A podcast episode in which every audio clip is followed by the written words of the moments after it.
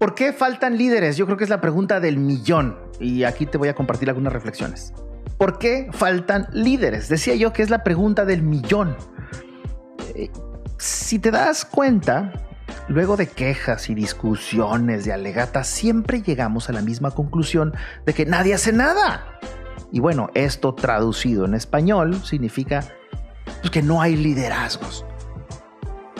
Durante 20 años he tenido la oportunidad de estar en algunas posiciones de liderazgo, desde una modesta agrupación estudiantil hasta un complejo grupo de profesionistas.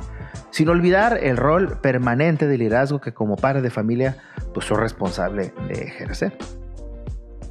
En estas, decía yo, 20 años, dos décadas, he podido observar e inclusive estudiar las razones de fondo por las que no hay liderazgos. Y hoy te comparto cuatro.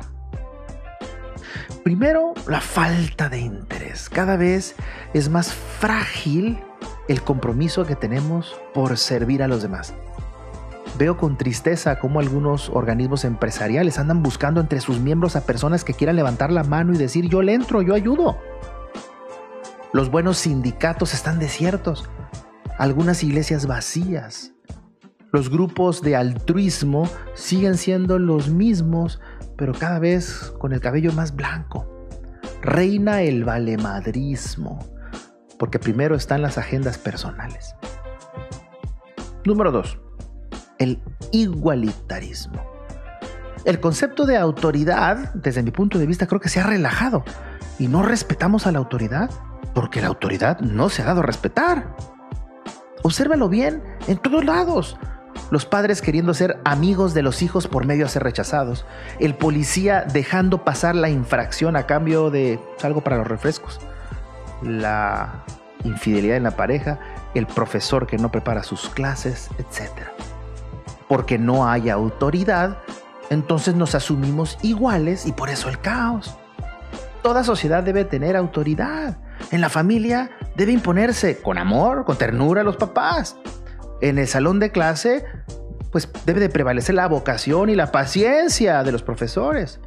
En la pareja, pues debe someterse ambos a comunicación y fidelidad. Vamos, los ejemplos son muchísimos y son obvios.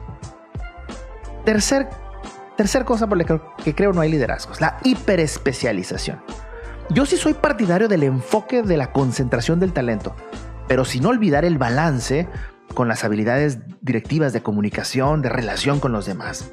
Tenemos personas talentosísimas, especializadas en ensamblar cierto tipo de tornillo, pero torpes para pedir un aumento de sueldo, organizar una cena con amigos o enfrentar una crisis familiar.